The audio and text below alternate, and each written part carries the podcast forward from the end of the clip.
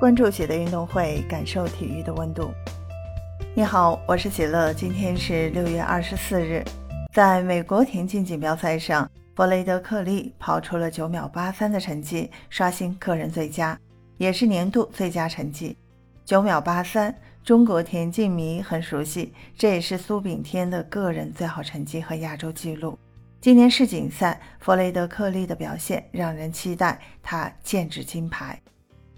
弗雷德克利出生于1995年，现年27岁。他曾经的主项是400米。2017年和2019年，他是全美400米冠军。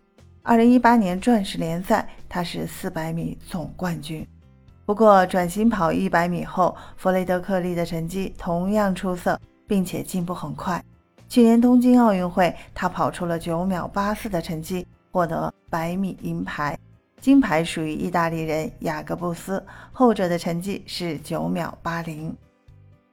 如今，弗雷德克利展现了自己的神勇状态，跑出了九秒八三的成绩，刷新个人最佳，也是年度最好成绩。九秒八三，这也是亚洲纪录和苏炳添的个人最好成绩。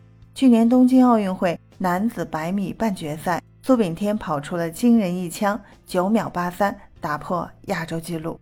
今年没有人的成绩比九秒八三更快，但现在弗雷德克利追平了。他只有二十七岁，正处在巅峰期，未来相信他能够跑得很快，突破九秒八零大关不在话下。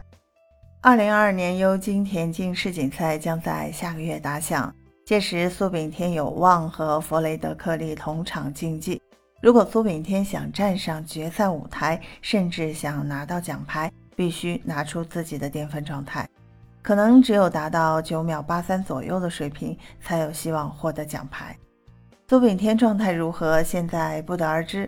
到了田径世锦赛，苏炳添还是非常让人期待。毕竟苏炳添此前的冬训训练得很苦，并且也没有伤病。